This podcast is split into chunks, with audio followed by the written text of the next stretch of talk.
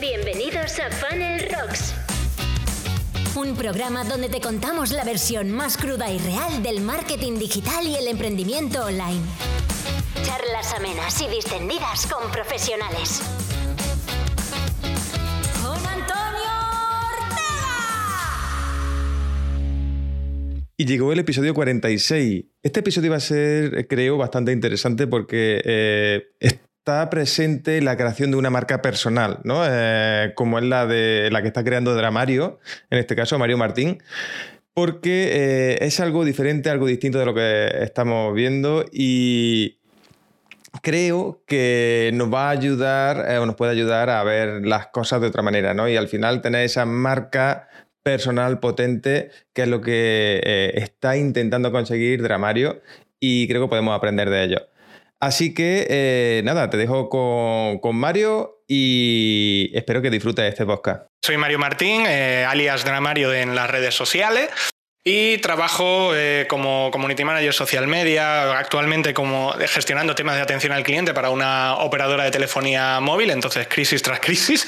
Y en mi tiempo libre eh, me dedico a este maravilloso mundo del, de Twitch, eh, donde, bueno, me dedico a rajar sobre cualquier cosa que se me cruce por delante, jugar de manera terriblemente desastrosa y, bueno, hacer un poquito lo que viene siendo el ridículo ridículo maravilloso para que, bueno, pues si has tenido un día de mierda, me ves a mí y dices, pues tampoco me va tan mal la vida si está este muchacho aquí. Con esta, con esta, ¿sabes? Agravio comparativo, ¿no? Pero bueno, eso. y nada, eso, eso, más o menos soy yo en, así en resumen. Fantástico, fantástico. Oye, eh, me ha molado el tema de que eh, tampoco me puede ir tan mal si te veo, ¿no? Eh, tampoco va a ser... Pu puede ser peor, ¿no? Siempre, Oye, tampoco lo haces tan mal que yo te he visto aterrizar aviones y yo no he sido capaz, ¿eh? También te digo. Hostia, tengo que decir que eso han sido eh, muchas horas de entreno eh, y mucha paciencia también por parte de, de, la audiencia. Que, claro, tú llegas en un momento y dices, ¿en qué, o sea, ¿en qué punto consideras en esta plataforma donde la gente está a tope con el Fortnite, con el League of Legends, eh, etcétera, y apareces tú con un simulador de vuelo, que es la cosa más tranquila del mundo, en la que como además va en tiempo real, tú te puedes entrar y pones el piloto automático y dices, bueno, pues vamos a esperar una hora. Y la gente se queda. Y tú dices, pues no entiendo nada. y bueno, ahí probando, probando y al final conseguí aterrizar sin que la gente se matase. Joder, qué guay. No, eh, ¿cómo te dije te lo iba a preguntar, ¿no? Eh, ¿Por qué lo de, lo de drama? ¿Por qué empiezas con el tema de dramario, ¿no? Eh, a, a contar tus dramas. Pues mira, el, tema del nombre surge antes siquiera de, tener la, el propio canal de Twitch o incluso tener el propio proyecto, pero al final viene un poco por, de un día que no sé qué estaba pasando, pero yo estaba como quejándome un poco de la vida, cosa que suele ser mi día a día. Y entonces me dijeron como, joder, Mario, tío, es que eres un dramas, es que, es que eres, no sé, eres un dra dramas, dramas, dramario, es que te voy a llamar dramario, no sé qué. Y con la tontería me quedé y dije, hostia, pues no me parece mal nombre. Porque a la hora luego de, de plantearte para montar el canal y demás, tienes que pensarte un nombre. Claro. Y digo, ¿qué, ¿qué, puede ser algo como que pueda englobarlo todo, que pueda englobar la persona, el, un poco el tipo de contenido o hacia dónde quiero ir y tal? Y al final es como un nombre así como Cuco, hace gracia a la gente, queda bien y dije, pues ala, vamos para adelante. El señor eh, del drama. ¿Dramario venía de antes de, del canal de Twitch? ¿Mucho antes? Sí, sí, no? venía, venía de antes, pero como mote así cariñoso entre ya, ya, ya. amigos, familia y tal, es, joder, Mario, es que eres un drama, tío, todo te pasa a ti. La frase también podía ser esa, de, joder, macho, es que todo te pasa a ti, es que eres un drama. Y entonces a raíz de eso, pues ya una cosa fue llevando a la otra y ahora estoy aquí, en esta plataforma, pues para compartir mis miserias con el resto. Pero, hostia, eso es maravilloso porque a todos tenemos nuestros dramas todo, absolutamente todo. Y lo más normal es que nos lo guardemos y no lo contemos. ¿no? Porque sí, por miedo, por mil cosas. Entonces, mola ver que rompa algunos tabús de, oye, voy a contar mi movida, mis cosas, ¿no? Todas estas cosas que van pasando que, que normalmente no se cuentan, ¿no? Yo siempre lo digo por aquí. Hago un pequeño inciso eh, para agradecer a Rayola que patrocine este podcast porque, eh, vamos, el hosting que yo utilizo y mm, resulta que nos han ofrecido un descuento de un 20% si accedes desde el enlace optimiza.fun barra Rayola. Así que, eh, oye, Rayola, muchísimas gracias por patrocinar y por darnos ese descuentazo a los seguidores de este podcast. Muchísimas gracias y seguimos. No, es que al final eh, yo mm, lo tengo un poco como con la coña, pero al final los dramas que yo puedo tener o que yo puedo compartir son los mismos, como tú bien dices, que tenemos todos. Ya no es que cada uno tenga mm, sus dramas, es que normalmente son los mismos. Entonces la gente va a, generar algún tipo de, simpatía por ese tipo de, de comentario y en algunas ocasiones hay gente a lo que me han llegado a decir como que les ayuda, incluso eh, cuando te estás contando eh, tu mierda, un poco el, poner voz o poner palabras a, ese drama que esa otra persona a lo mejor no, no cuenta. Entonces lo ven de alguna manera como un tipo de liberación. Pero eh, tengo que decir que todo esto del nombre del drama y más surge más como con la coña, Solo que luego yo, a lo largo del programa, pues como hay que rellenar muchas horas hablando, cuento cosas graciosas o te cuento alguna movida existencial que me está pasando en ese momento, porque a nivel personal me ayuda el decirlo a la cámara y contárselo a la gente como si me lo estuviese diciendo a mí. Y eso también yo creo que es como me dice la gente, no, tal, y digo, no, no, si yo no te lo digo a ti, me lo estoy diciendo a mí en alto. Oye, Mario, por cierto, ¿de dónde eres, tío? No lo sé y, y, el acento, la J sobre todo tuya, es muy parecida a la mía. ¿Tú de dónde eres? De Jaén. Pues te iba a decir, no es de cerca, pero al final con el acento mío es lo que pasa, que se parece a un montón de, acentos, pero nadie me ubica. Soy de Cáceres. Ah, de Cáceres. Bueno, lo tenemos más o menos cerquita, estamos más o menos cerquita, joder. Bueno, a ver, hay, hay, hay unas horas ahí en. Sí, bueno, bueno, pero. No, pero en coche hay unas horas. bueno, bueno, bueno. Bueno, oye, me ha, llamado la atención, por cierto, eh, bienvenido a los, nuevos, ¿no? A Juan Lupa, a Caramumu. Me llama mucho la atención que eres community manager, no lo sabía. Mira que te he estado cotillando en las redes y demás y no lo sabía, tío. Pues sí, bueno, entre otras cosas, al final eh, yo estudié primero comunicación audiovisual, o sea, yo iba para, para hacer radio. Pero al final eh, yo estudié primero en Cáceres, en Cáceres Capital, me hice un grado este de producción audiovisual, estuve trabajando en la radio regional de allí, en producción, y yo a mí lo que me gustaba era la radio, luego los veranos trabajando en el pueblo, llevando un programa tal, pero luego me vine para Madrid intentando hacerme un hueco en eso y la radio pues está complicada. Está complicada, entonces yo seguía mi formación como comunicación audiovisual, pero a mí yo veía que lo que se me daba bien era el tema de las redes sociales. No tanto a lo mejor el, el ¿cómo decirlo? Transmitirlo a lo mejor como puede ser aquí en un programa que estamos hablando, lo que sea de tal, pero sí el, más el tema como de manejar comunidades, de intentar tener un, un producto e intentar llegarle a más gente posible. Ese producto en concreto era un grupo de música que yo tenía. Entonces, claro, eh, ¿cómo haces que la gente vaya a tus conciertos? Siendo muy pesado. Y esa, y esa, coño, claro, es que es verdad, tienes que ser muy pesado y tienes que llamar a todos tus amigos, convencerles, mandarles un flyer a través de, de Twenty que había entonces, luego de Instagram, eh, tienes tu perfil en MySpace, pero también tienes que tener en YouTube cargando los vídeos y en Twitter poniendo la fecha de los conciertos. Y sin darme cuenta, yo ya estaba siendo community manager. Claro. Y al final de, querer ir ampliando, llegándole a la más gente posible, eh, intentando conectar también con otros grupos de música o con promotoras para intentar crear una red de contactos para que luego me pudiesen contratar ellos a mí y viceversa. Es que sin yo saberlo, estaba siendo ya community manager. sí. Entonces, claro, luego ya cuando me descubrí que eso lo podía hacer cobrando, dije, coño, pues vamos a tirar por aquí. Cobrando no por mi grupo de música, sino porque hubiese otra empresa que te contratase. Pero, coño, esto se me da bien, eh, lo disfruto y, creo que podría desarrollarme a nivel profesional. Pues hay una persona que quería tener un programa de radio, acabó teniendo, eh, manejando cuentas en redes sociales. Ya qué guay. Pues ya digo, no lo sabía porque lo que te he dicho, que no, te he cotillado un poco y no, no, he encontrado ninguna referencia que hiciera o que o que un ofrecimiento para poder contratarte o algo así. Mal por tu parte. Ya, mal por mi parte. vengo a regañar.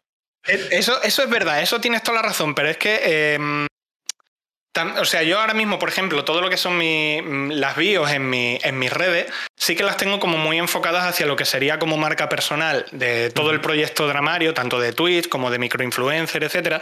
Porque yo hasta este momento, todo lo que he trabajado ha sido eh, dentro del marketing. Eh, ha sido o con cliente o mediante contrato y tal, entonces tampoco me daba posibilidad o no me dejaba tiempo para poder tener clientes eh, de forma freelance. Que llevo ya una temporada diciendo, pues a lo mejor debería de eh, cambiar, y ahí ya tengo opiniones que me vienen de todos lados que me dicen, adelante, consigue, persigue tus sueños, y hay otros que me dicen, no seas gilipollas, quédate con el sueldo y deja de hacer tonterías.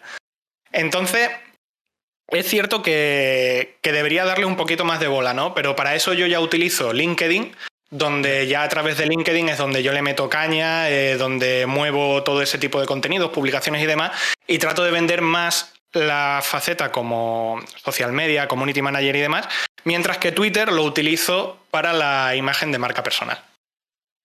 Guay, guay. No, me parece interesante esa separación que haces porque, a ver, yo vengo del mundo de marketing, ¿no? Más, más duro quizás, y quizás no tenemos tanto esa separación y no digo que sea lo mejor, quizás no tener esa separación, pero claro, yo en mi perfil de Instagram, por ejemplo, ¿no? de optimizar tu funnel, lo mismo mm, publico alguna cosa del trabajo que igual me pongo, yo qué sé, una foto de un plato de comida que he hecho, que no digo que sea lo mejor, ¿eh? pero ya, no, yo tengo que decir que eh, quiero darle, por ejemplo, a Twitter, que es la red que más utilizo, sí que quiero darle, ir metiéndole poquito a poco un enfoque más relacionado hacia el marketing en vistas a que el día de mañana, pues como tú bien dices, que la gente sepa que aparte de todas las gilipolleces que puedo hacer en Twitch, también eh, me dedico al otro.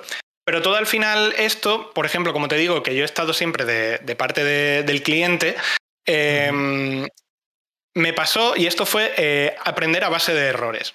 Cuando a mí me salió el, curro que tuve ahora, estuve hasta hace un par de años, hasta antes de la pandemia, como community manager para Lowy, la operadora low cost de, Vodafone. Claro, ese era mi primer curro como tal de community manager. Joder, estás detrás de, de, una cuenta, formas parte de otro equipo con más community manager, pero tú estás ahí también. Y es como, joder, qué guay. Y cometí el que para mí es el error que cometemos todos cuando nos dedicamos a algo así, entre comillas, y cogido con pinzas, un poco pomposo. Ir a la bio de Twitter y poner Community Manager en no sé qué. La liaste. la lié. ¿Por qué? Porque mi cuenta de Twitter, que en ese momento no tenía la imagen de marca personal ni nada por eso, yo era Mario.martín no sé qué, claro, yo ahí trasladaba mis opiniones. Yo comentaba lo que a mí me apetecía. Yo no hablaba de nada de la marca para la cual yo trabajaba, pero yo comentaba ahí cosas. ¿Qué ocurría? Que siempre hay algún avispado que te llegaba o le iba a las cuentas de empresa diciendo, cogía un tuit mío y publicaba en su feed. Esta es la clase de gente que trabaja en Lowy porque no sé qué, bla, bla, bla, bla, bla, bla. Tweet que veía directamente mi jefe. O llegar a gente que a lo mejor ha habido una incidencia y se ha caído Internet y la gente se pone a buscar en Internet y de pronto me encuentro mi cuenta personal llena de gente haciéndome preguntas, amenazas, etcétera, etcétera. Y fue una de, mira, mi, donde yo trabajo va a estar en el LinkedIn y en mi currículum y lo va a saber la gente que se tiene que enterar de dónde trabajo. Claro, es muy goloso poner ahí y ponerte el titulito de, pues yo estoy detrás de no sé qué.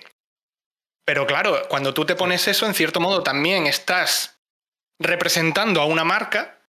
Cuando tú, cuando tú ya te lo dices a ti, yo soy tal y me cuelgo la medalla, en cierto modo la, audiencia va a entender que tiene cierta vinculación. Aquello que tú puedas decir puede repercutir también en la marca. Y a lo mejor no te interesa que tu opinión sobre X tema social, político o el resultado del Betty no te interesa que lo vea o que lo relacionen con tu marca. Entonces lo mejor lo tengo ahí apartado y quien quiera saber, pues que, pues que me pregunte, como quien se dice. Sí. Yo normalmente, pues si te sirve de, ayuda eh, o a la gente que nos escucha, suelo hacerlo a toro pasado. ¿no? Normalmente cuando después de trabajar con alguien o con alguna empresa o lo que sea, de esas más golosas quizás, ya todo pasado ya le dice, oye, pues mira, he trabajado con fulanito, acabo de terminar de trabajar con fulanito, porque si no lo que tú dices es una puñetera locura. Claro, es que además eso es mucho mejor porque en cierto modo, si hay cualquier tipo de problema con la marca en ese tiempo en el que tú estás, hay una crisis de imagen y tú estás ahí en tus redes personales un poco sacando pecho, yo me dedico a esto, pues eso te va a salpicar a ti también, pero a nivel, a nivel personal, porque son tus redes personales. Entonces, si tú eso ya coges y como tú bien dices, a toro pasado, pues yo he estado detrás de este cliente, pues ahí ya directamente puedes medir los resultados o venderlo de la forma en la que a ti te interese. Si hay cualquier movida y la gente sabe que estás ahí, no tienes escapatoria. No, no, total, total, totalmente. A mí me han llegado después de incluso después de haber trabajado con algún cliente y demás, haberlo dicho en redes, eh, alguien ha podido tener algún problema con, este cliente y me han buscado a mí. Porque yo a lo mejor, y, no lo tengo puesto en la bio, yo a lo mejor lo he puesto pues en mi página web o lo que sea, mira, he trabajado con fulanito. Y, y después viene. ¿Sabes? es tremendo, o sea, yo a mí me, es una cosa que me vuelve loquísima cómo la gente eh, gasta recursos en hacer el, ridículo buscando algo para atacar a alguien porque tiene mucha rabia frustrada. Y es como te digo, yo a día de hoy trabajo para otra empresa y sobre todo, aparte del tema de las redes, gestionando todo el tema de atención al cliente. O sea, filtramos todos los comentarios que llegan de la gente. O sea, pues te puedes imaginar eh, las pajas mentales que se forma la gente con tal de tener razón, aunque estén totalmente equivocados, y buscan lo que haga falta con tal de tener razón.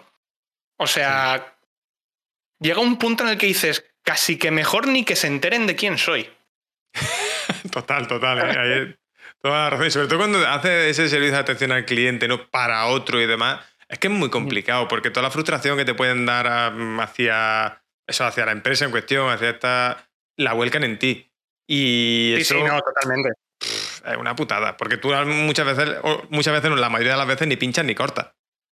No, nunca pinchas ni cortas. O sea, tú estás ahí para filtrar, como quien dice. Entonces tú estás para filtrar y para hacer reporte. Ya está. Pero claro, ante un problema, la gente, si no tiene muy claro a dónde acudir, pues va a acudir a, a quien ponga la cara.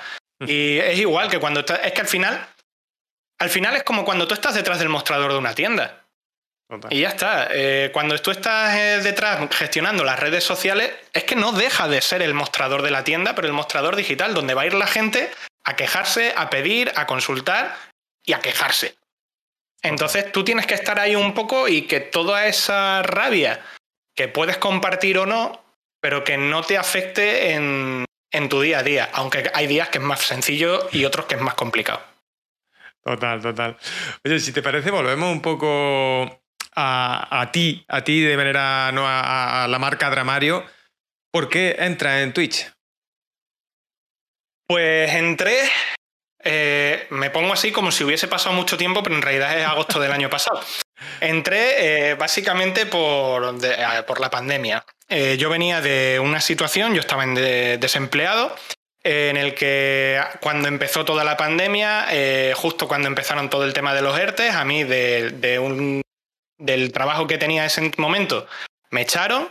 Estuve intentando sacando cositas y tal, pero al final eh, era verano, verano en Madrid, verano en el cual no te puedes ir de vacaciones porque hay pandemia y además no tienes trabajo. Son muchas horas de estar en casa encerrado comiéndote las paredes sin hacer absolutamente nada. Y, y lo vi porque al final eh, yo me dedicaba a ese tiempo, entre el rato que no estaba echando currículum o haciendo cosas no sé qué, estaba con la consola jugando y me dije, si puedo hacer esto mismo que estoy haciendo, pero delante de gente, si hay gente que está sacando dinero, aunque sea poco, con haciendo esto, yo podré hacer también lo mismo, ¿no? Y era una forma de encontrar como otro camino o una salida a una situación en la que yo me encontraba en ese momento, que era de básicamente no ver mm, la luz al final del túnel. Porque estaba todo parado, em, el momento de la pandemia, que además eh, al principio se dijo que esto iba a venir muy bien para todas las empresas dedicadas a Internet, porque iban a hacer el comercio electrónico, no sé qué, y resulta que en todas las empresas el primer departamento que se cargan es el de marketing. y dices tú, pues no entiendo nada, entonces ahí estaba esperando a ver si salía una oportunidad y mientras salía, pues acabé, acabé aquí en Twitch para, para contar mis miserias y para jugar. Después de un año y pico, ¿no? Que llevas en Twitch, ¿qué tal la experiencia? ¿Qué, qué, ha, aprendido de, lo que te ha deparado aquí Twitch? Buah, pues aprender, eh, o sea, el, término como tal es muy grande, porque cada, cada, día que entras, y esto va a sonar muy a Mr. Wonderful, pero cada día que entras es una lección nueva. ¿Por qué? Porque yo cuando empecé esto, yo estaba con la cámara del móvil y, lo, y el micro de los auriculares, no tenía más. Y mi única intención era pasar el rato. En ese momento yo me, yo me decía a mí mismo que yo no podría ser capaz de conseguir nada más, que no tuviese a lo mejor mayor perspectiva que la de simplemente pasar el rato. Pero al final es como que te vas liando, al final, como todo, te vas liando, te vas liando, te vas liando y vas descubriendo cositas nuevas, pero sobre todo las vas descubriendo de ti de cosas que tú antes te decías, esto no eres capaz de hacer y que de pronto te das cuenta que te ves haciéndolo. Y de lo que más me he aprendido, o sea, de lo que más he aprendido, que mejor me ha podido servir, yo creo que es em, para perder a lo mejor un poco todo este nervio, todo este miedo a la hora de afrontar algún reto del cual no tienes ni idea de por dónde vas a, salir y a confiar un poco más en mí mismo, porque a fin de cuentas tú abres directo y tú no sabes cómo, qué es lo que va a pasar por mucho que tú tengas un esquema, un guion, un tal, tú no sabes cuánta gente va a ver, cómo van a reaccionar, si te la van a liar. Entonces tú te pones aquí y es como ponerte delante de una audiencia que tú no sabes cuánta gente hay. Pero tienes que salir y decir, dos horas, rellena.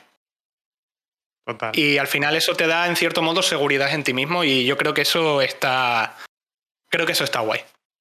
Está guay porque además eh, a mí me pasa eso, ¿no? El, el tema ese también. Yo entré aquí a Twitch como a modo de experimento y demás, y si es verdad que me ha hecho crecer a la hora de mm, comunicación, sobre todo, ¿no? El, enfrentarte aquí en directo, no poder salir corriendo y tener que rellenar, como tú dices, pues te hace que tu comunicación con el paso del tiempo vaya mejorando, al final eso, agilidad, un poco más de agilidad mental, un poco más, que a, veces no, que yo ayer, por ejemplo, estaba espesísimo, hoy vengo medio drogado, así que no me lo tengáis en cuenta tampoco, pues, porque estoy resfriado, no vayáis a pensar mal, ¿eh?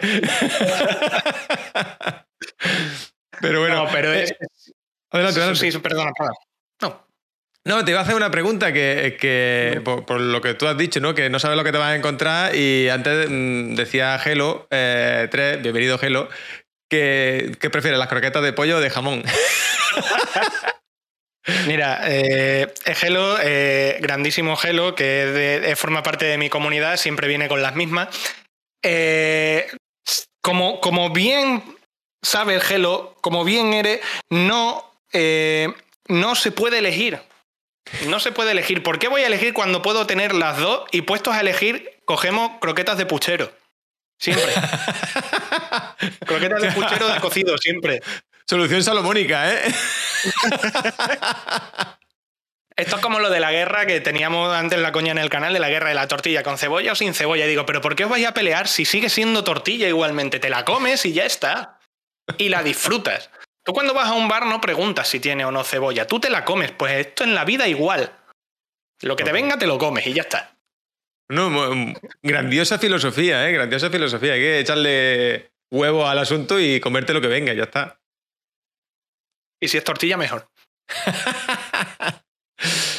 Oye, ¿y em, cómo ha evolucionado ¿no? tu canal? Eh, para que veamos, ¿no? Eh, siempre los que tenemos canal de Twitch, los que pasan por aquí, siempre le pregunto un poco cómo, cuál es la evolución y demás, por saber ¿no? lo, que, lo que se puede encontrar a alguien que empieza. Pues la evolución ha sido cuanto menos em, aleatoria. Yo soy un canal pequeño, o sea, yo ahora mismo no sé si llega a 1800 seguidores, una cosa así, y actualmente tengo de media en torno a unos 15, tirando el día bueno. He llegado a tener una media mensual de 40. Y, la cuestión es, es aquí, donde, donde entro en cuanto al tema del crecimiento. Lo que vengo notando por parte de la plataforma desde hace ya varios meses es ese cambio. Yo creo que a raíz de la pandemia la plataforma ha ido intentando virar más hacia un, convertirse en un servicio casi de televisión bajo demanda. Y se nota, y, es demasiado evidente, cómo la gran mayoría de esos esfuerzos van destinados a canales que aglutinan un gran número de seguidores o de espectadores. A fin de cuentas, eso para ellos también es un ahorro de costes.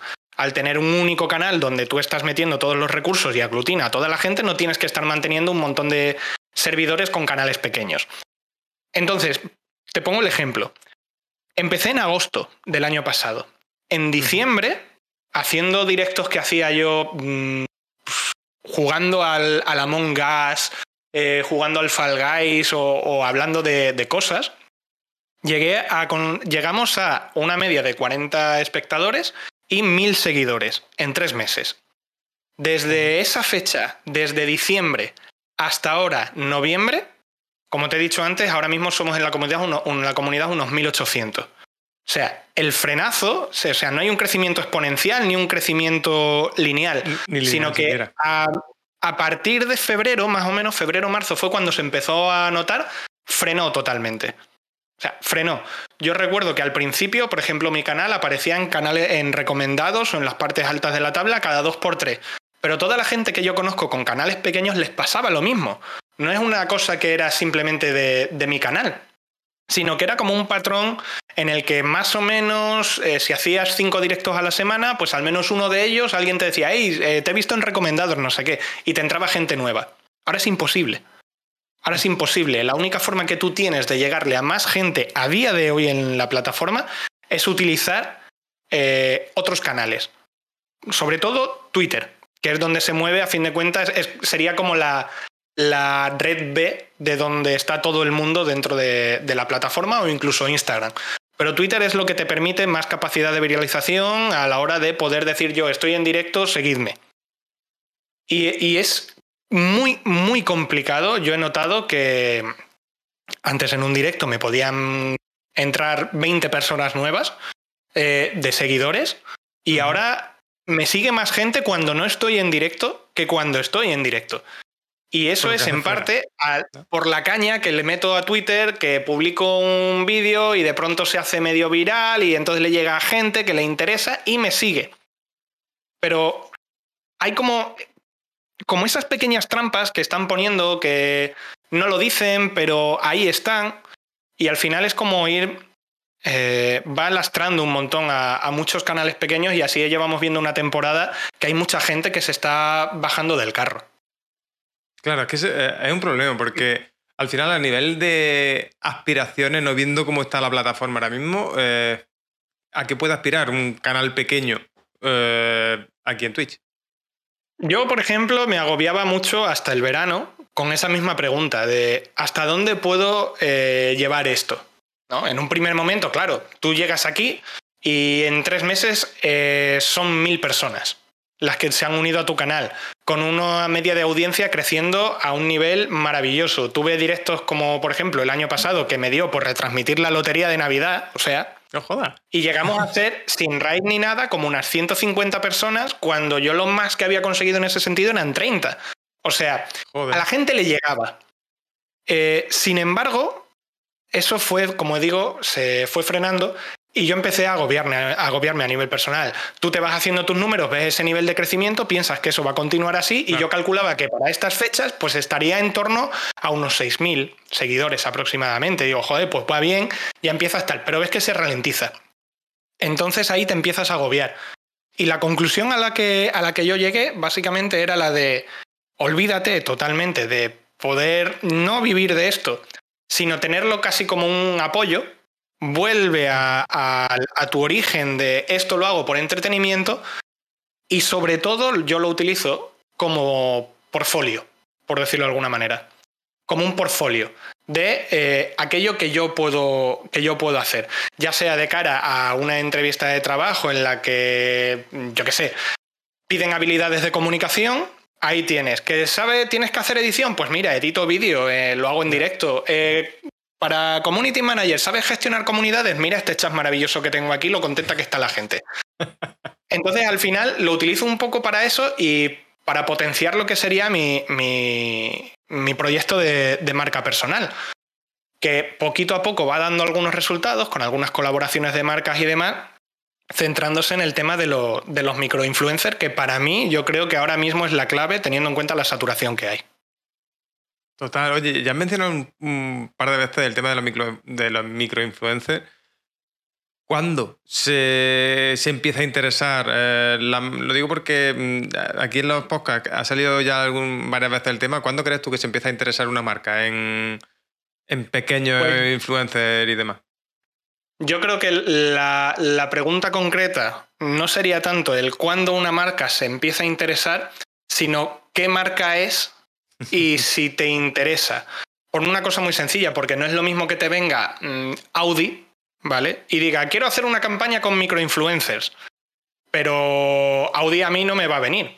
Ahora bien, eres una marca que acaba de empezar, que quiere empezar a contactar con gente y a ganarse un nombre, que está un poco en el mismo nivel en el que te encuentras tú, a lo mejor ese microinfluencer te puede echar un cable, porque al final estamos en una posición de somos pequeñitos, en el que los dos tenemos que salir ganando de esto y los dos nos tenemos que, apoyar.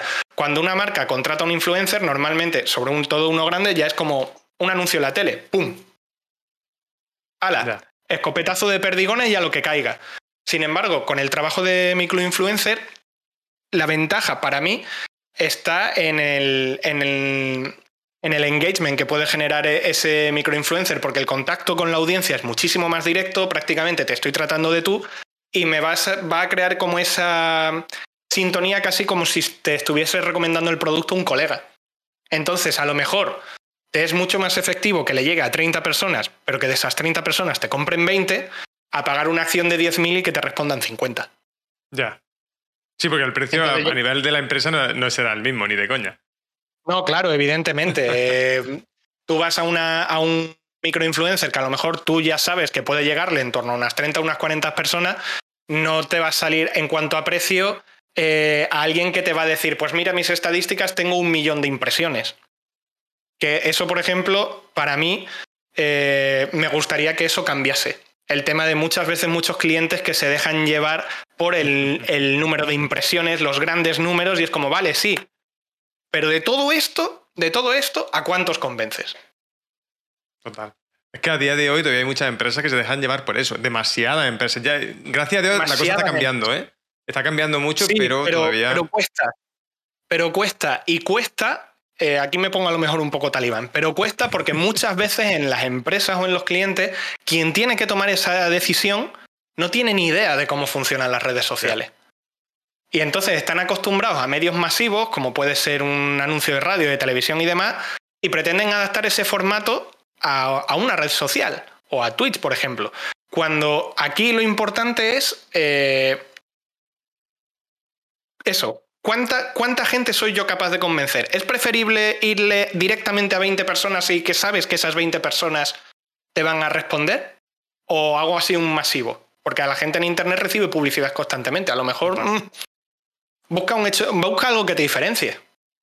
hablando de eso, por ejemplo, eh, ¿crees que es importante el número de seguidores? ¿no? Eh, que tú, has mencionado, oye, el número de seguidores es tanto, pero ahora, por ejemplo, tienes menos viewers que cuando tenías menos seguidores. ¿No? Yo creo que el número de seguidores ha estado eh, sobrevalorado durante mucho tiempo. Porque al final es que al final los seguidores los compras. Es que si yo quiero que ahí haya un número, yo me voy a una página X y compro bots y que me entren seguidores. Y ya está. Quiero tener 10 millones de seguidores, no pasa nada, 100 pavos, taca, ya tengo 10 millones de seguidores. Ahora, de Uzbekistán. ¿A mí de qué me sirve? No, total. Y no se tiene en cuenta, es que la mayoría de las veces esa no se tiene en cuenta el engagement. O se compra engagement también, pero no se tiene en cuenta ese punto real, ¿no? De decir, vale, voy a. Una marca que no sabe, como, como tú bien has dicho, ¿no? Que a lo mejor no controla, no tiene ni idea de lo que está haciendo. Pues, vale, me meto en Twitter, veo que tiene un montón de, de seguidores, cojonudo, este tío es un crack. Pero luego a lo mejor en los tweets que publica no funciona. Claro, es que esa es otra. Habrá que estudiar, si eres como cliente, tendrás que estudiar a, ese influencer con el que quieres colaborar, porque tampoco, o sea, también tienes que tener en cuenta no solamente eh, cuántos, cuántas replis puede tener un tweet, eh, cuántos faves, cuántos likes, etcétera, sino qué tipo de contenido es con el que esa gente está interactuando, si ese tipo de contenido representa los valores de tu marca o con los cuales te puedes identificar, Y, y, si realmente consideras que eso puede ser efectivo para ti. Porque si ves que el tipo de interacción que tiene un tweet de Ibai, por ejemplo, eh, el que se me viene así a la cabeza. Ibai, evidentemente, es, una bestia comunicativa. Ahora mismo yo creo que no hay referente al mismo nivel, en, casi a nivel mundial. Pero tú, Ibai pone un tweet y ves que absolutamente todos los replis son niños intentando seguirle el juego y captar un poco su atención. Entonces dices, o sea, no es el caso de Ibai, pero intenta aplicártelo a otra cuenta más pequeña. Es como si el tipo de feedback que va a recibir es comentario basura, tampoco sé yo si, es, si ese tipo de público es el que, el que a mí me interesa, ¿no? No sé si me estoy yendo por las ramas porque yo voy así y voy haciendo así. No, no pero sí, sí, tienes, tienes, razón. Al final tenemos que ver el público. Yo lo he dicho aquí más de una vez, ¿no? A mí me han propuesto hacer en alguna colaboración en Instagram, eh, alguna colaboración, no, me vendía en una publicación. Oye, mm, mira, tengo una cuenta en Instagram con dos millones de seguidores, te vendo una publicación ahí. Y ahora entra a la, claro, entra a la cuenta y dice, hostia, dos millones de seguidores. Mm, empiezan a hacerte los ojitos, ¿no? Chiribitas, y dice, hostia, esto aquí puede ser interesante. Pero te lía a ver las publicaciones que tiene y son frases de motivación, son, no sé qué, que además frases de motivación con interacción cero y cosas así, dice, mm, pues... Mm, algo raro. El sentido, algo raro hay aquí. Claro, dice, el sentido común me, dice que algo no está bien, que esto no sé si es lo que yo quiero. No, pero mucha gente no hace esa investigación un pelín más, que tampoco hace falta demasiado, eh, un pelín más profunda.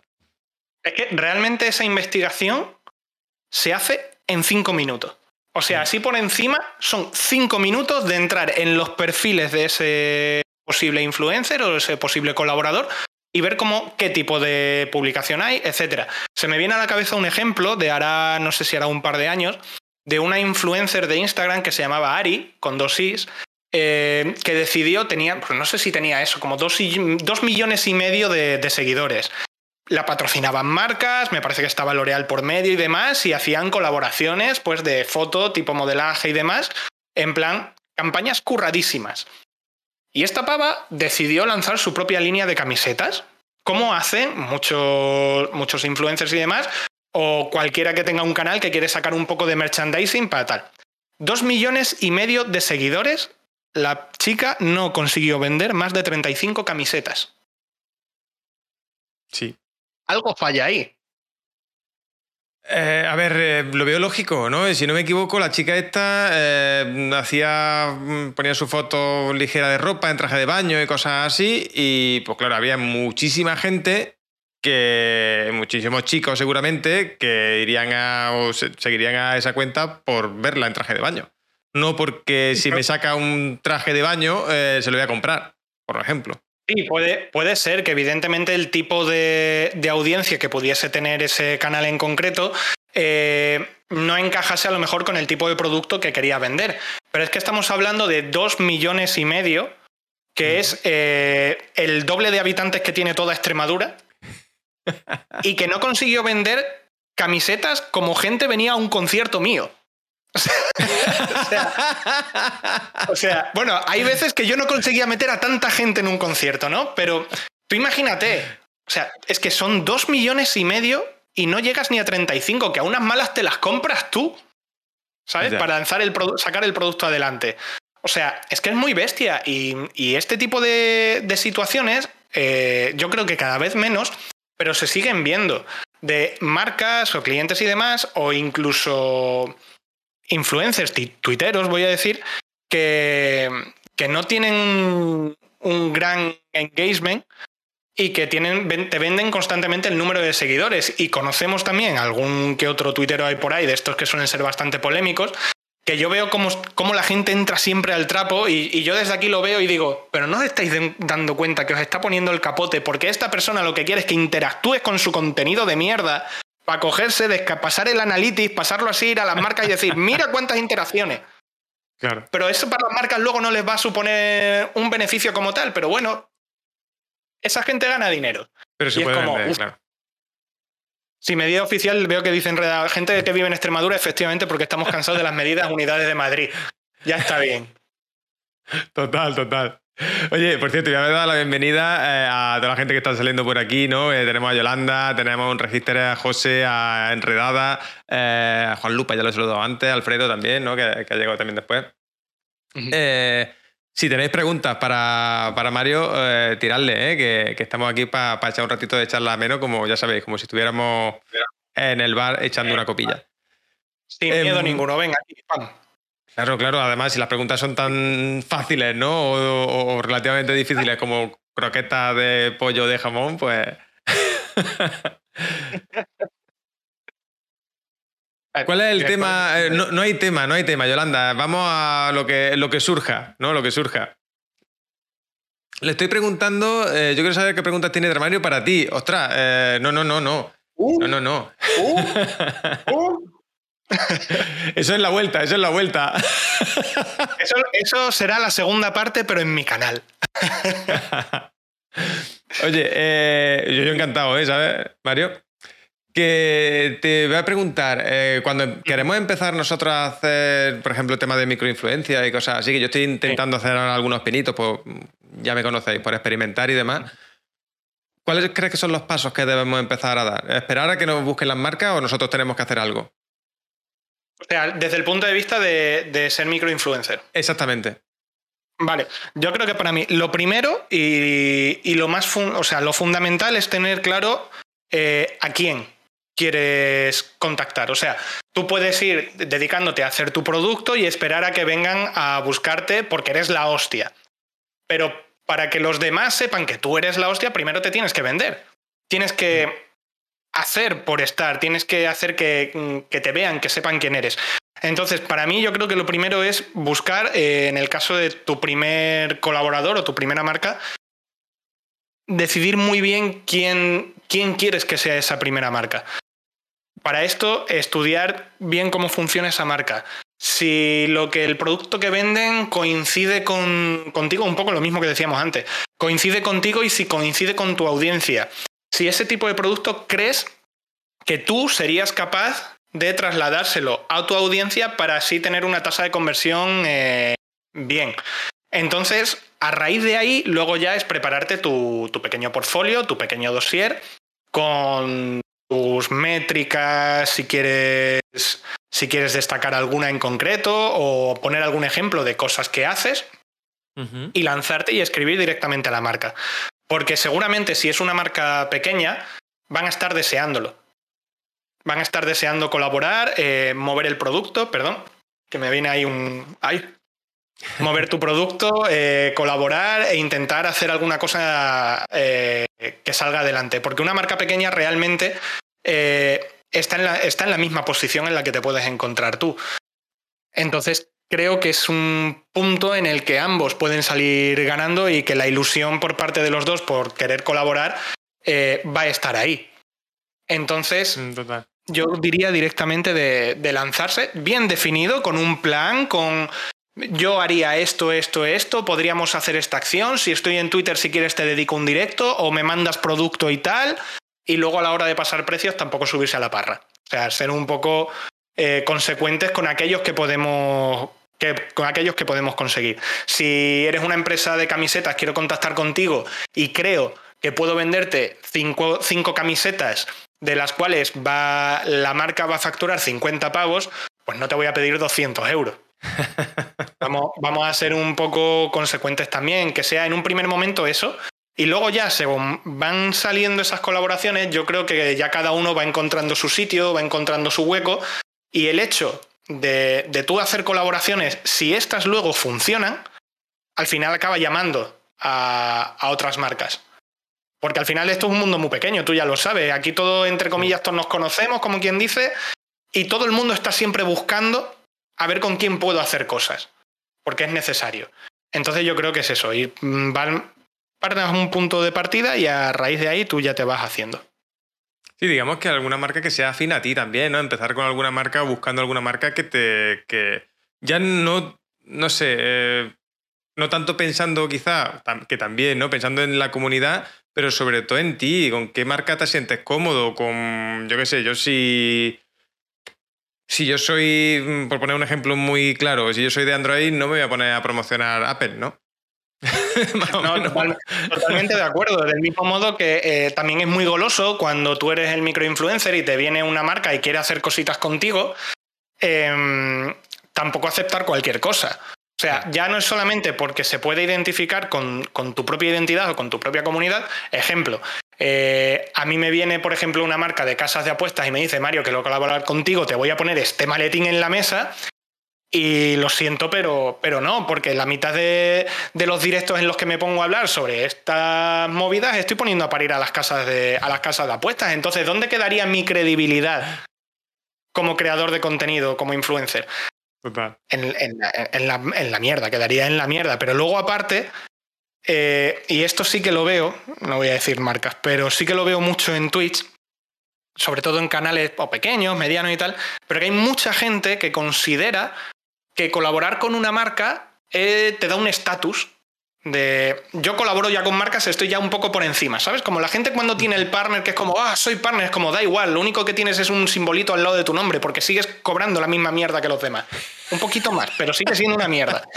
Entonces, no, no eres nadie, no eres nadie especial por tener una, eso o tener una marca y demás. Entonces, no te arrastres por conseguir cualquier cosa. Y me sé de muchas marcas que es que les tiene que estar saliendo la, acción en Twitter totalmente gratis, en Twitch, perdón, porque la forma que tienen de retribución a la gente es eh, a comisión de venta.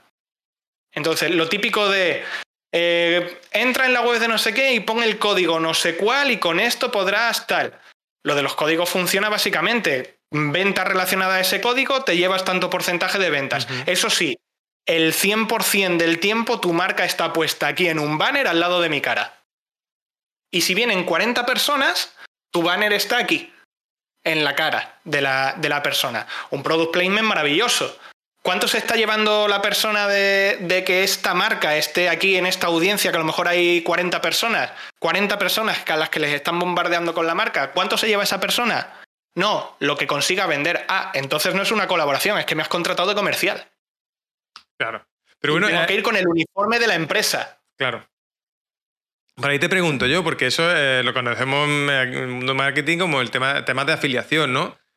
Eh, ¿No consideras que pueda ser lo mismo el tema de afiliación que el tema de cuando ya eres microinfluencer? Porque hay mucha gente que no quiere que me paguen, que venga una marca, a no ser que suelte una buena taja en la mesa, eh, pero sí me interesa, porque a lo mejor yo muevo gente, porque yo tengo un nicho muy específico y me interesa hacer temas de afiliación porque puedo probar afiliación con un montón de cosas. De hecho, a ver, yo ni me considero influencer ni, ni nada y tengo muchos temas de afiliación. Pero a afiliación te refieres eh, concreto a lo de conseguir que la gente...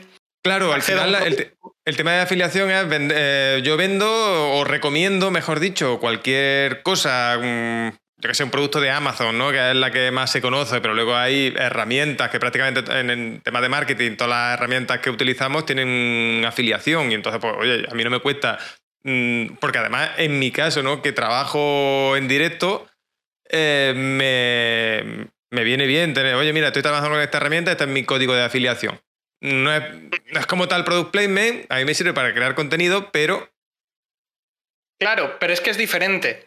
Porque aquí tú estás partiendo desde la premisa de que es un producto que a ti te gusta.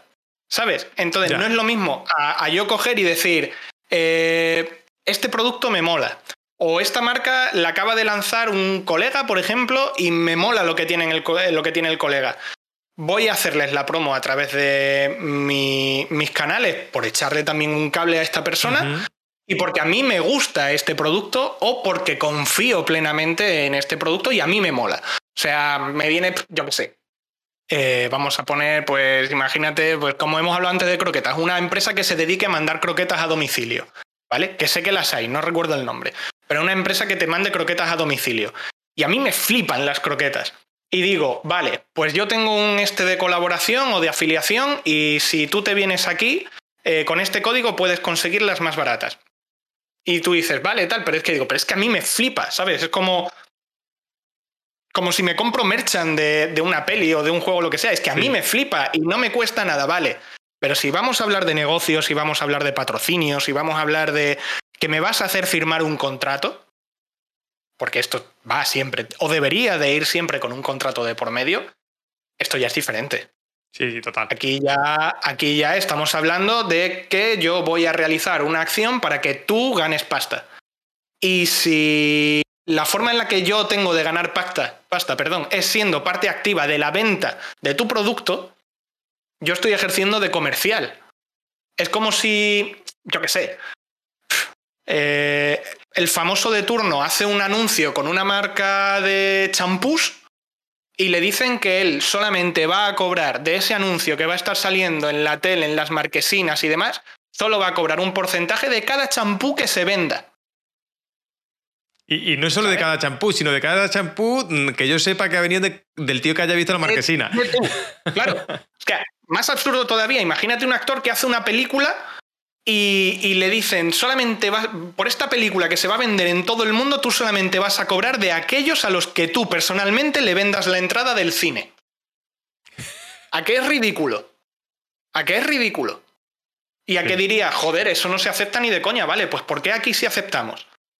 Porque la gente se aprovecha de esa necesidad o esa sensación que tiene una gran cantidad de creadores de contenido que por lo general suelen ser gente joven, que tienen muchas ganas de, formar parte de, esto, de crecer y demás, y al final acaban tragando con cualquier mierda que les ponen por delante porque así, oh, mira qué guay, tengo el logo de X marca aquí puesto. dice, sí, pero eh, los que ganan son ellos, no tú. Sí, pero además eh, te planteo una situación, ¿no? Que a mí me llama pasado un par de veces eh, ¿Bajo qué condiciones? Porque, vale, ponte un producto que a ti te mole, ¿no? Venga, estamos hablando de Twitch, videojuegos, ponte que una empresa de videojuegos, mm, la que sea, te dice hacer algún tipo de colaboración, promoción y te va a pagar incluso, ¿vale? Pero, eh, ¿cómo tratamos esas condiciones? Y lo digo, lo digo, te pongo en antecedente, ¿no? Para ponerte el caso que, el que, que, tengo en mente. Ya me han contactado dos, un par de herramientas para, que, para que hable bien de su herramienta. ¿Vale? Mi respuesta siempre es la misma. Oye, eh, yo no, sin conocer la herramienta no hablo bien de ella, ni bien ni mal. Tengo que conocer la herramienta y según me parezca, así hago. Y además, eh, te pido, dame una muestra gratuita de tu herramienta para que yo la vea en directo en Twitch y vaya comentando lo que me parece. Y mm, no suelo tener respuesta de eso, no sé por qué. Porque a fin de cuentas lo que no, buscan promocionar, buscan que se lo vendas. Ya. Directamente. O sea, una, yo soy, yo soy marca, yo soy cliente y yo tengo un producto que quiero mover, un producto en el que confío. Lo que voy a hacer yo es mandar ese producto, unas betas de ese producto, unas licencias libres y tal, a diestro y siniestro, porque yo confío en ese producto y lo que quiero es que la gente hable bien de él o de todo lo bien que yo sé que ese producto está. Porque al final el, boca a boca y demás es lo que más hace a la hora de la venta, es el tipo de publicidad menos invasiva que hay, que te venga un colega y te diga esto es la hostia. Entonces, como marca, yo haría eso. Ahora bien, si quiero contactar contigo para que hables de puta madre de mi, de mi herramienta, en este caso concreto, pero no te dejo probar la herramienta, Es que no, si el tema no es que. Porque lo que entiendo que quieren es que, claro, hables bien y es lógico. Lo que pasa es que, a ver, yo tampoco voy a poner a hablar, aunque me dejen una herramienta y, siempre da mi respuesta. Voy a ser sincero, ¿no? Si eh, habrá. Seguro que tenéis cosas buenas, pero también voy a intentar sacar cosas malas que tenéis o cosas que no me gusten o cosas a mejorar. Que yo considero que, hostia, al final es lo más normal ¿no? Porque nada tiene cosas, solo cosas buenas, todo, hasta el, yo qué sé, me pongo un iPhone, el Tesla, ¿no? Que parece súper maravilloso, tienen cosas malas. Pero, mm, no sé, a las marcas no les suele gustar que los critique. Y ya te digo, yo siempre intento mm, hacer críticas constructivas y se lo dejo muy claro. Pero, no sé, eh, me he encontrado ya, ya, ya os digo, un par de empresas que me han dicho eso. Y cuando le planteo mi forma de trabajar, me han dicho, bueno, me han dicho que no, no he tenido respuesta. Pues no sé, no tengo ni idea. No tengo ni idea de qué tipo de estrategia es la que querrán seguir, pero lanzar un producto sin hacer un, feedback en, en, cuanto a la gente que lo puede probar o que te lo puedan testar, que te puedan decir qué errores puede tener para que tú lo puedas corregir. Porque entiendo que si es una herramienta digital se pueden corregir los errores, Si no quieres escuchar eso y lo que quieres es lanzar el producto y ya está y que te vendan la píldora, pues tan bueno no será. es que mm, sí, claro, es que eso deja muy mala. Bueno, al menos a mí me deja muy mal el sabor de boca y yo solo venía a contarlo. Oye, mm, mira, mm, y que creo que tampoco le hace publicidad positiva a ello. Porque, oye, mira, me ha pasado esto con, tal marca, con tal herramienta. Entiendo que eso no le va a hacer eh, publicidad positiva. Pero, además es que es muy torpe por su parte, porque, por ejemplo, podrían desarrollar una especie de, como he dicho antes, una beta, una licencia abierta que la gente pueda probar. Eh, la gente con, conocimiento o experiencia que puede hacerte incluso algún reporte, haces algún tipo de colaboración con, esa gente que te pueda dar como algunos matices de por dónde podría ir mejorando la cosa para luego lanzarlo ya directamente al, al, cliente y ya que vengan las reviews. Pero si no estás dejando, no sé, es como si, yo qué sé, eh, Mario, queremos contactar contigo porque vamos a lanzar una marca de cervezas, por ejemplo, y sabemos que te encanta la cerveza, entonces quiero que hables mm, de puta madre de nosotros. Vale, déjame que la pruebe. No. Entonces, ¿cómo voy a saber yo si esa cerveza me gusta o está bien o en qué matices tiene o qué tal, no sé qué? No, a mí me, muestra una falta de confianza en ese producto y lo que me transmite es que no va a durar. Claro. Es que. Ahora me dices, es un producto de Microsoft y yo digo, me callo, ¿sabes? Pero, pero a priori, así, sin tener ni idea, sin tener ni idea, me genera muchísima desconfianza. No, precisamente, por ejemplo, alguna cosa ya que he hecho con Microsoft, precisamente, eh, no han tenido ningún tipo de problema en ceder producto, en eso para poder hacer, porque entiendo que confían en su producto y es lo lógico y es lo normal. Claro. No, si tú confías en tu producto, no sé, eh, me resulta raro. No sé, yo es, que, yo es que a mí es una cosa que me sorprende. Yo las veces que he colaborado con alguna marca, además es que no ha hecho falta ni decir, es que lo primero es te mandamos producto. Es como, incluso en algunas es como, te mandamos producto y luego ya Hablamos, De, de, cómo lo hacemos, eh, contrato, etcétera, etcétera. Pero primero te mando el producto y tú pruebas, sacas tus propias conclusiones y luego ya vamos viendo. Yo creo que es la forma eh, más correcta, sobre todo cuando se trata de trabajar con, con influencers pequeños. Porque volvemos a lo de antes, si tú te vas a un influencer grande que te va a promocionar, pues yo qué sé, un Rafa Nadal vendiendo Kia, pues a lo mejor a Rafa Nadal no le hace falta que le den un Kia porque él va a salir ahí, pero es que aún así le dan un Kia. ¿Sabes? Eso viene, creo que viene después. claro, es que hasta en esos casos, eh, un streamer grande es como no necesita un streamer grande que Red Bull le diga eh, cómo es Red Bull, etcétera, porque seguramente lo conoce y habrá cogido algunos días, se lo habrá bebido, incluso mezclándoselo con alguna copa. Y aún así les mando una nevera. Total. ¿Sabes? Todos, si todos lo hacen, es, es fundamental para poder confiar y que confíen en ti, es poder ofrecerles algo primero. Y luego ya vamos hablando de todo lo demás. Claro, es así, yo creo que es así. Y, pero no se tienen en cuenta todas esas cosas. ¿eh? Yo creo que muchas marcas están todavía muy equivocadas, incluso muchas veces de lo que supone Twitch. No sé, mm, vosotros, ¿no? O, en tu caso, Mario, si conoces alguna marca que haya intentado entrar aquí en, en Twitch, por ejemplo, y no, se, mm, no haya seguido, no, haya, no le haya funcionado bien o lo que sea, porque y lo entiendo en cuanto a las marcas, ¿no? Que, oye, quiero mm, recuperación de la inversión de manera muy inmediata y demás, pero Twitch a veces no funciona así, ¿no? O sea, yo creo que ahora mismo estamos en un, en un punto, hablando un poco de la publicidad dentro de la plataforma, que creo que es un poco un nadie sabe. ¿Vale? Estamos en un punto nadie sabe porque la plataforma y todo el tipo de contenido de creación digital perdón, eh, es que la Coca-Cola se me sube. Yo aquí hablando se me sube y digo, ya está aquí, me doy los golpecitos en el pecho. Mm, estamos en un punto ahora mismo de, que nadie sabe cómo van a ser las cosas de aquí a un par de meses. Eh, venimos de que la plataforma era como refugio de un montón de gente que jugaba juegos, entonces la publicidad que teníamos aquí estaba muy vinculada a una audiencia mayoritariamente adolescente relacionada con el tema de ordenadores, em, videojuegos, etc. Y ahora, a raíz de la pandemia, estamos viendo que los canales más grandes están llevando el timón de hacia dónde va a ir la nueva plataforma. Y por lo que parece, todo el tema de creación de contenido de en directo, como son Twitch o otras plataformas como Facebook o, YouTube, em, están tirando a convertirse en una tele 3.0. Mm, donde están entrando actores muy grandes eh, ya están las, propias cadenas de televisión, ya tienen su propio canal en Twitch, emisoras de radio están en Twitch también y recientemente hay un acuerdo de, de Twitch con Warner donde Warner va a montar su MTV dentro de la propia plataforma. Entonces estamos migrando hacia un modelo más televisivo, más tradicional, y no tengo ni idea de cómo va a encajar o cómo van a encajar las marcas en este nuevo formato que se abre.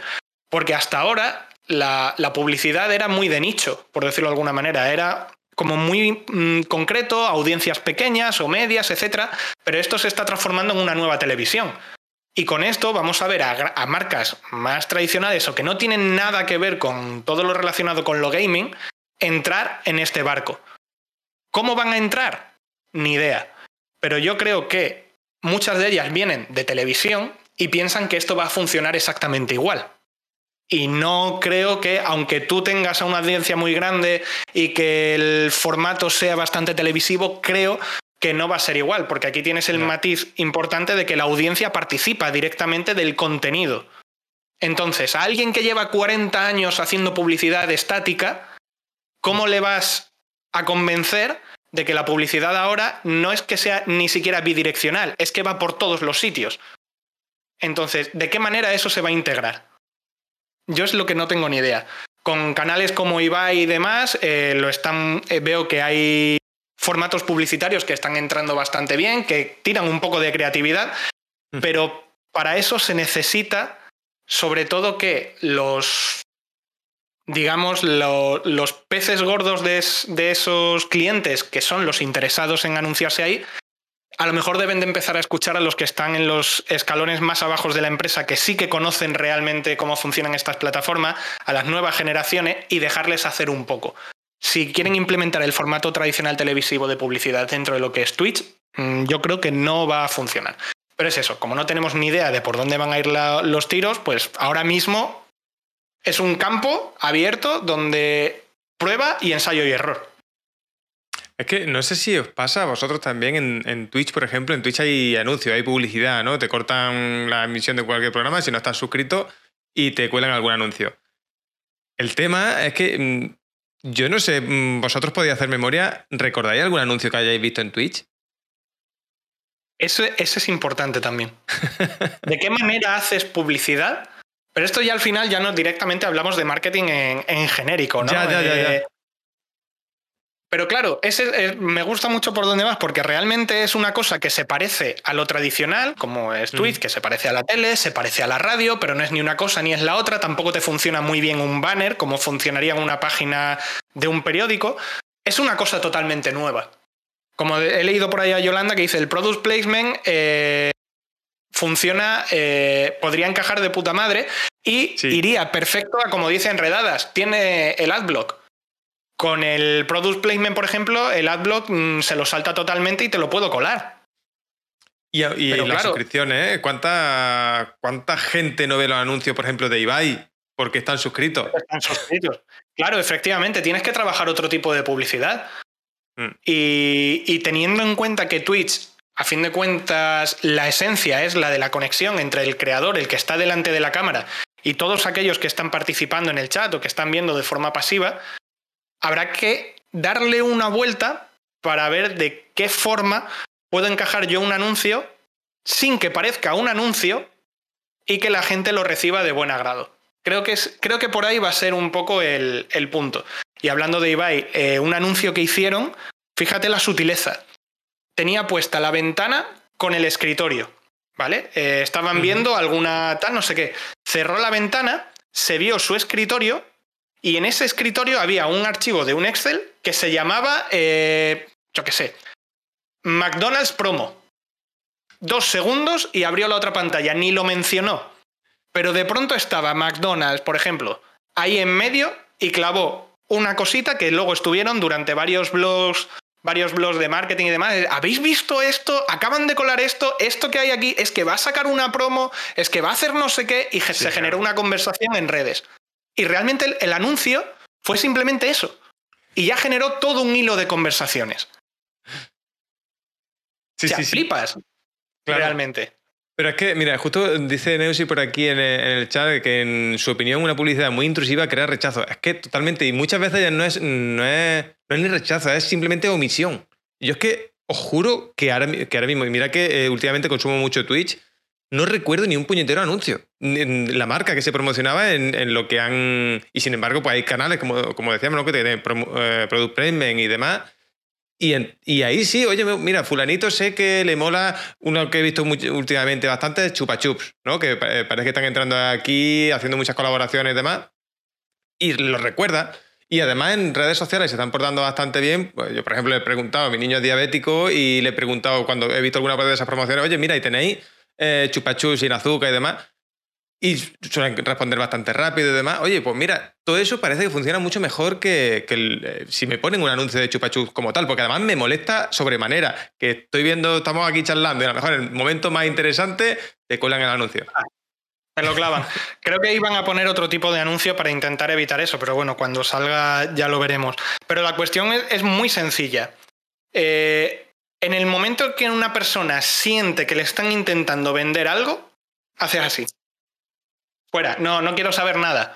No quiero saber nada. Es que em, si yo estoy hablando con X tal y de pronto gira la conversación y es que me quieres vender una aspiradora, es como, tío, es que te borro hasta de mi lista de contactos, ¿sabes? O sea, la gente no quiere que les vendan. La gente lo que quiere es sentir que son ellos los que toman la decisión de adquirir ese producto. Porque eso te, empodera en cierto modo. Es como yo he cogido y he decidido hacer esto con mi dinero y no sé qué tal, y sales de la tienda todo contento sin darte cuenta de que te la han colado, aunque tú no, no, lo hubieses pensado en un primer momento. Eso es lo que hay que tratar de conseguir para generar la publicidad en, en la plataforma. Que en cierto modo te lo cuenten, que esté, pero que no lo notes mucho, se te va quedando aquí en el, en el coco tal, y al final es como, uy, pues me apetece esto. Y tú, contento en plan de, oh, qué guay, no sé qué, tal. Pero al final es lo que han hecho ha sido una buena campaña de marketing detrás, que es la que te ha vendido ese producto. Total. Pero fíjate que eh, tú dices el tema de la publicidad aquí en Twitch, y yo creo que es más generalizado todavía. Creo que a raíz de la pandemia ¿no? ha habido como un cambio de mentalidad en cuanto a, publicidad y demás. Por, creo que por los inicios de la o, estoy convencido de que fue por los inicios de la pandemia, ¿no? Que hubo muchísima gente, muchísimo producto, mucha gente muy desesperada que hacía publicidad a lo bestia que, eso y, la percepción del consumidor cambió mucho. Entonces ahora si hace una publicidad un pelín más agresiva de la cuenta, eh, hay un rechazo brutal y tenemos que entrar de otra manera. Pero tanto aquí en Twitch como en otros sitios, creo. ¿eh? Sí, pero luego además es que tienes que a, que la población general o el, todo lo que sería la bolsa de consumidores potenciales cada vez tiene más cultura publicitaria, por decirlo de alguna manera.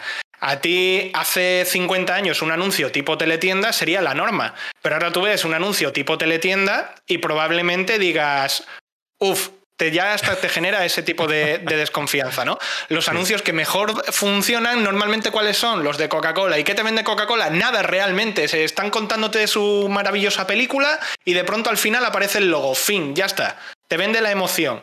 ¿Por qué te acuerdas de los anuncios de Coca-Cola? ¿Te acuerdas del Papá Noel que va con el camión? ¿Por qué tal? No sé qué o el del año pasado que va la niña que se va, eh, le da una carta al padre y el padre se recorre todo el mundo para llegarle la carta a la niña y la niña lo único que quería era que el padre volviese a casa. Y dices tú, ¿por qué te acuerdas de eso? Porque no me estás vendiendo nada.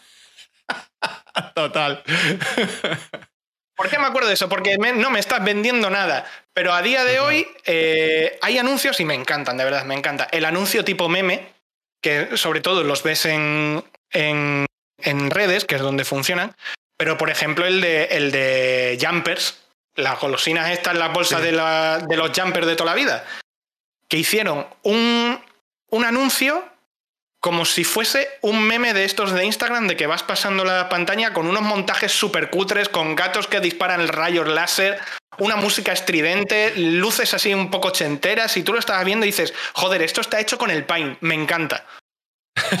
porque, te atrapas, rompe con todo, se aleja de todo, pero al final tampoco te estaba vendiendo las jumper.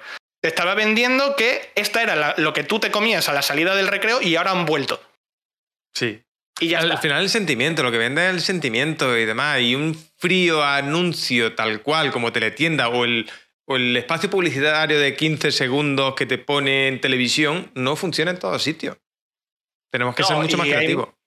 y hay muchas marcas que, se empeñan. A mí me pasa muchas veces que veo un anuncio, eh, me pasa sobre todo con los anuncios de juguetes, que los ves y es como, uff, la persona que ha pensado esta, esto está en su casa eh, con un puro así diciendo, buah, he tenido una idea de a la hostia.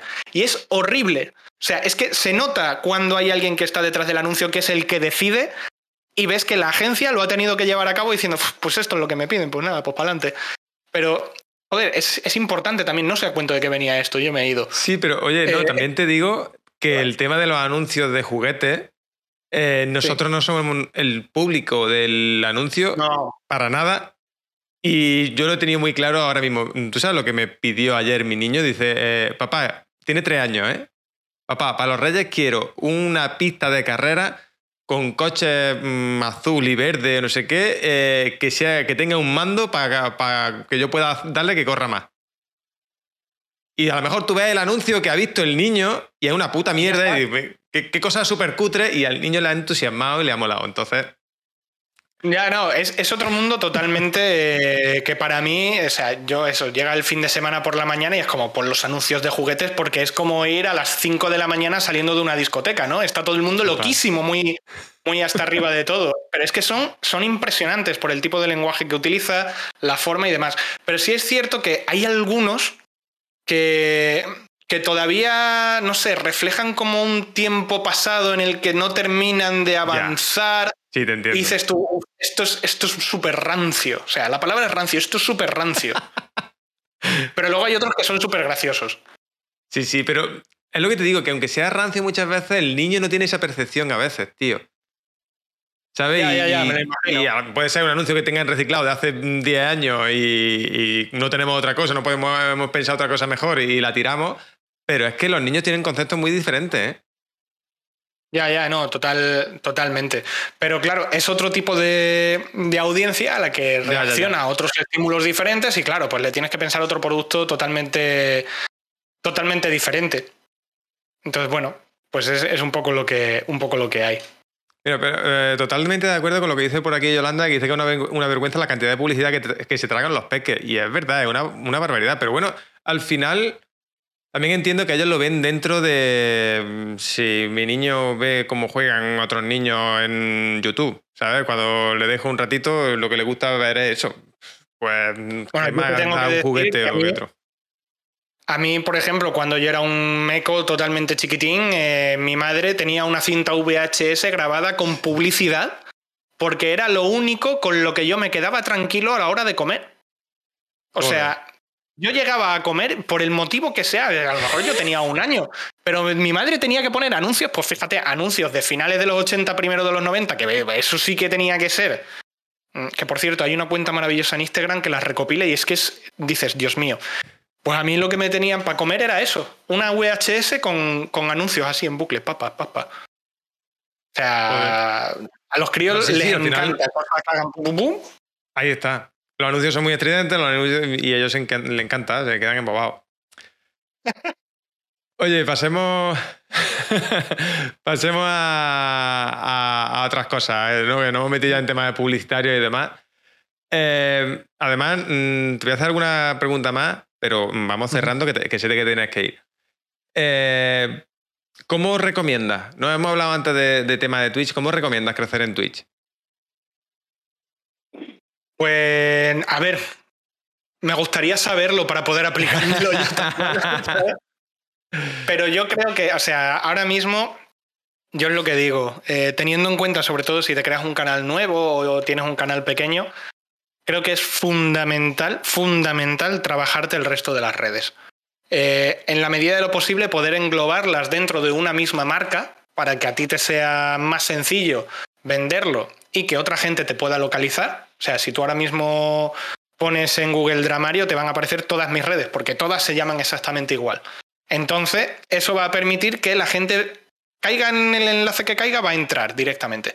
Entonces, es importantísimo eh, aunar el resto de las redes, que todas entre sí mantengan cierta coherencia, para que a la gente le sea más sencillo luego acabar en tu canal, porque de todas esas redes tienes que hacer que la gente entre aquí.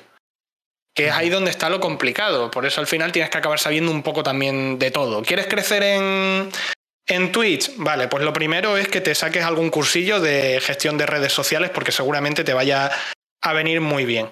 Y trabajarlas, es eso, trabajar mucho sobre todo Twitter y, e Instagram sobre todo si tienes algún tipo de colaboración con alguna marca. Y que tu contenido, eso, que tenga cierta coherencia, por decirlo de alguna manera. Es que ojalá pudiese decir más porque me lo aplicaría, de verdad. no, me, parece genial. Eh, hemos hablado varias veces de Twitter y, no hemos entrado ahí y, ya nos queda poco tiempo para ello. Pero ¿por qué Twitter? Pues a mí personalmente eh, es la red que más me gusta. O sea, la capacidad de viralización es cierto que depende un poco del día, como se suele decir, pero es la herramienta de todas las redes que tenemos a día de hoy, a excepción de TikTok, es la que te permite alcanzar un gran volumen de audiencia de una forma muy rápida.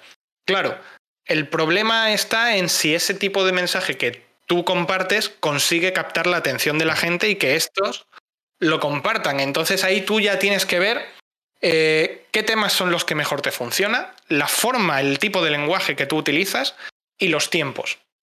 Yo he descubierto que lo que mejor me funciona son las mañanas. Un tuit a las ocho y media de la mañana a mí me va de perlas. Ah, no entiendo por qué. Es una hora, es una hora que no entiendo. Todas las publicaciones son 10, entre las 10 de la mañana, 12, mediodía, tal. 8 y media. Yo no sé si es que a la audiencia yo la pillo. Eh, que va de camino al trabajo, va en el metro o está ahí todavía terminándose el café.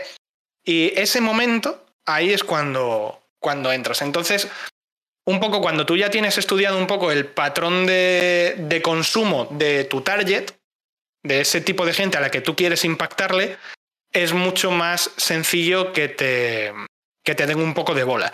Y luego al final, en el momento en el que tú haces una publicación y en los dos primeros minutos ya ha tenido unos cinco retweets o siete faps, ahí es cuando yo veo que esa publicación tiene potencial de crecimiento.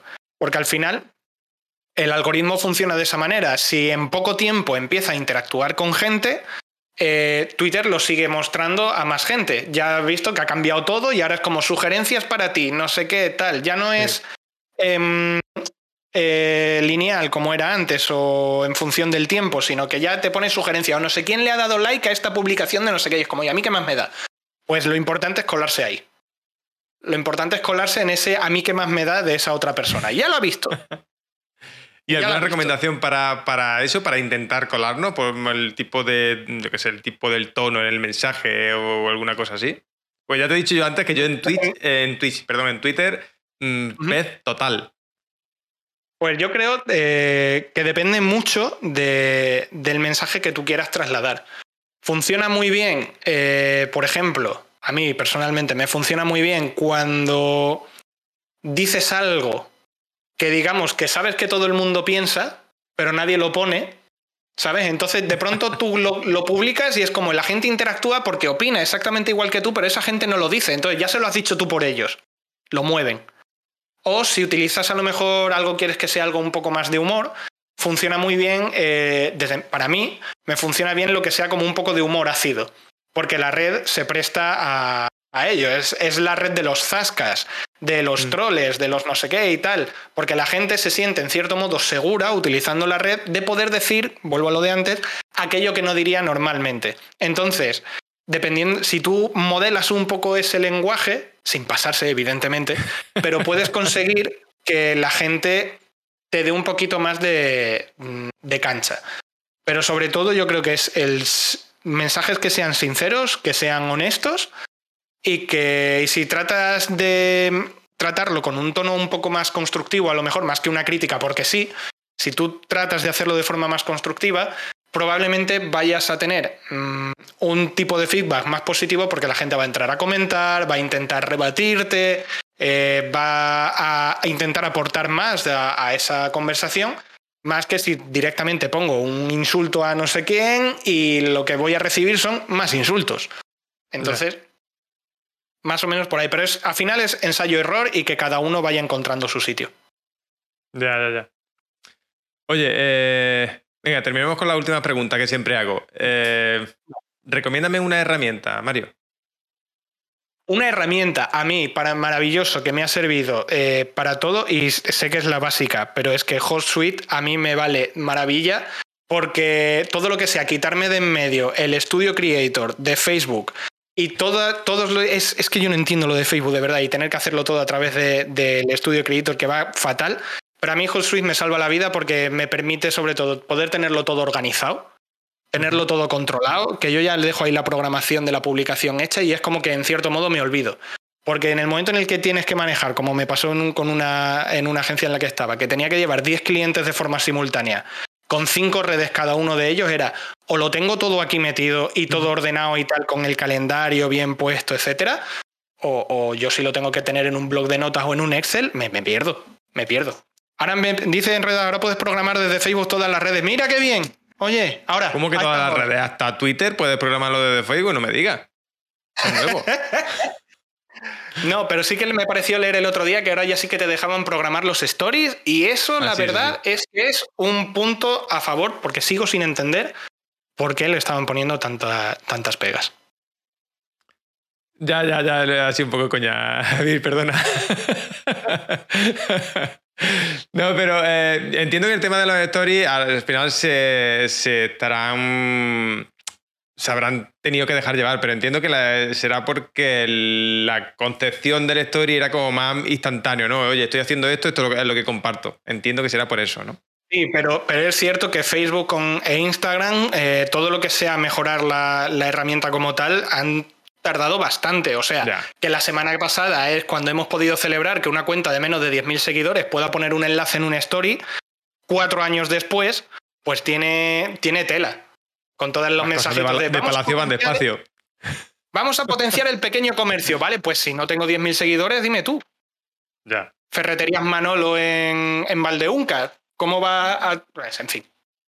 Ya, ya, ya. Pero por eso te digo. Otra pregunta. Eh, recomiéndame un libro. Uf, pues si te digo que hace mucho que no leo. Sí. Si ¿Cuál fue el hace mucho que no leo. Pues espérate, es que fue. fue es que. hace tanto que no, lo recuerda. Espera, estoy pensando, estoy pensando, estoy pensando. Ay, sí, mira, te lo voy a traer, dame un minuto, te lo traigo. Venga, venga, dale. A ver qué decís por aquí por el chat. Eh, por el mismo eh, motivo, Twitter no quería programar los tweets. claro, Entiendo que eso, que ellos tienen y entiendan, tienden a aferrarse a, las concepciones que ellos tienen y demás, y les cuesta cambiar. A ver. Eh, no está para todo. la verdad es que utilizo muy poco el, Creator Studio y últimamente estoy intentando no programar tanto. Eh, lo, que, lo que hago, lo hago porque me sale, porque lo mm, hago ahora y ya está. ¿Ya lo tienes, Mario?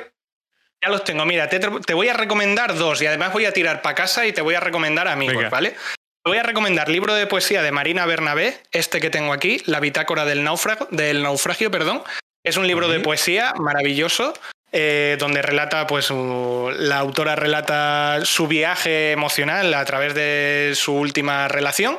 Y luego, para aquellos que sean un poco más frikis y les mole Batman, os recomiendo este otro libro de mi amigo José Luis Ortega, Batman, un héroe de videojuego que hace un análisis psicológico de la evolución del personaje de Batman a lo largo de toda la historia, tanto en el cine como en los videojuegos. Y el prólogo es de la voz de, Batman, Claudio Sensao. Hostia, qué bueno, pues me, me apunto sobre todo el, de Batman me ha llamado mucho la atención porque soy muy friki, tío. Es que no me. no tengo Mira, te lo vuelvo, remedio, tío. Te lo vuelvo a poner así. Te lo vuelvo a poner así otra vez. Mola, mola, este, mola un héroe de videojuego y es eso. La verdad es que está súper chulo. Y tienes eso, pues analizando todo, tanto el cómic, la evolución del personaje a lo largo de la historia y cómo ha ido influyendo en la cultura popular y, evidentemente del videojuego. Qué guay, qué guay. Más preguntas. Eh, una difícil, ¿vale? Eh, ya, ya, nos quedan pocas. Eh, ¿Qué consejo le daría al Mario de una semana antes de arrancar Twitch? Y esa es buena. Pues yo lo, que le diría al Mario de una semana antes de, de meterse a Twitch, que se relaje. que se relaje, que no sea tan dramas. ¡Hostia! ¡Hostia! Que no sea tan dramas. Efectivamente, que se, que se relaje. Que se relaje porque al final lo mejor con este tipo de cosas es dejarse llevar eh, no se puede controlar aquello que todavía no ha ocurrido y que simplemente lo único que nos queda es probar, probar y ver a, ver a dónde va. Y dependiendo del camino que haya, haces una cosa, haces otra, pero sobre todo no agobiarse y, disfrutarlo, que al final es lo único que nos queda. Eh, creo que tienes mucha razón ahí porque muchas veces nos enfocamos en el, objetivo final, ¿no? Yo quiero, yo qué sé, cualquier emprendimiento, igual que sea Twitch o, cualquier cosa, ¿no? Pero nos enfocamos en el objetivo final y cuando entramos a Twitch, hostia, yo quiero, yo veo a Ibai o veo el otro y, nos secamos, hostia, yo quiero tener mínimo mil, dos mil personas que me estén viendo todos los días. Eh, y no disfrutamos el camino. Nos suele pasar, nos suele pasar a todos, ¿eh? Y, centrarse en, oye, disfrutarlo al final, mm, mm, tú lo pasas mejor y seguramente tengas mejores resultados también. Efectivamente, es que si no lo disfrutas, lo más probable es que no llegues. Mm. O sea, es, muy probable que no vayas a llegar. O sea, de partida, hay que asumir que es muy probable que no vas a llegar. Estaba esta mañana en el canal de Pablares y, lo decía, la vida es una sucesión de llevarse hostias. Lo importante es el cómo te levantas de cada una de ellas. Pero es que es tal cual. O sea, no te rayes por si llegas a la meta y preocúpate de llegar. Por decirlo de alguna manera. Total. Y, sobre todo disfruta del camino. Si tú crees que si alguien, por ejemplo, el que le gusta el alpinismo, no, no, mm, no busca llegar arriba, busca eh, divertirse y disfrutar el camino. Efectivamente, y además es que es eso, en el camino es donde tú te vas a ir llevando las hostias que te van a ir haciendo eh, aprender de una manera u otra, corregir a lo mejor el rumbo en el que llevas, nunca sabes si va a ser para bien o para mal, entonces simplemente eres como un espectador activo, a lo que te venga y tú ve haciendo, pero importante, lo que yo me diría es eh, que no, déjate de dramas y no te agobies. Disfrútalo, ¿no? Disfrútalo y ya está, deja de llorar. Mola, mola, tío. Eh, la última pregunta, Mario, y creo que la más difícil de todas. Recomiéndame a alguien para liar y que se venga aquí a echar un ratito de charla. Solo uno, pues que es lo difícil. Pues tienes ahí a Enredada en Redes, que no sé si has hablado previamente. Ella fue la que te recomendó a ti. ¡Vaya! ¡Vaya! ¡Vaya! ¡Se cerró el círculo! ¡Se cerró el círculo! Cago en la leche. Pues entonces te recomendaría eh, a otro. A ver, ¿a quién te recomiendo? Uf, ahora ya sí que está complicada la cosa. Qué jodido, es jodido. ¿Así también que tenga que ver con marketing o independiente ahí aleatorio? Al final, algo que alguien que creas que pueda aportar a una comunidad de marketers, emprendedores y demás. Al final, para mí, Twitch sigue siendo un emprendimiento y no sé, alguien que creas que pueda aportar. Pues mira, yo te recomendaría también de emprendimiento y de marketing, si no has hablado con ella, María Fornieles, que no sé, si, no sé si sigue Si ya hablo con ella, vale. Pues nada, mira, antes te he hablado de Pablares, pues a Pablares también, porque le tienes haciendo ah, contenido de música. Haciendo contenido de música, eh, se trabaja muy bien. Me parece que el, Twitter se lo trabaja muy bien, presumiendo de que es un despistado totalmente, pero se lo trabaja bastante bien. Y, consigue crear y manejar la comunidad así en, en, directo a través de las canciones y demás Mira que me gustan mucho los canales de música, pero creo que no he visto una comunidad en un canal de música tan activa como la que tiene este muchacho. Entonces, a lo mejor puede dar otro punto de vista sobre cómo puede funcionar el crecimiento de un canal de Twitch relacionado con, música en directo, incluso con creación, y qué tipo de perspectiva o de futuro puede, puede considerar él, teniendo en cuenta que dentro de la plataforma es otra, otro submundo, por decirlo de alguna manera. Y sí, y a Fronger también le conozco, que es otro crack. Oye, pues eh, me encanta porque además justo esta mañana he seguido yo a, a ¿eh? que lo sepa. Así que, no sé, son como coincidencias, tío. Pues ya está, pues ya está. El destino, el destino lo ha querido así. Pues nada, le tocará al muchacho. Bueno, ¿qué te ha parecido este ratito con, con el señor Dramas? Espero que te lo hayas pasado bien, que hayas disfrutado de esta conversación, que sobre todo creo que se han tratado muchos temas que son bastante interesantes y eh, por supuesto, por supuestísimo, tienes que seguir a Dramario en todas sus redes y pasarte por alguno de sus directos en Twitch. Creo que es eh, indispensable para ver que no tenemos tanto drama, que al final se lo lleva la, la mayoría. Así que nada, yo te espero en el siguiente episodio. Un abrazo muy fuerte y chao.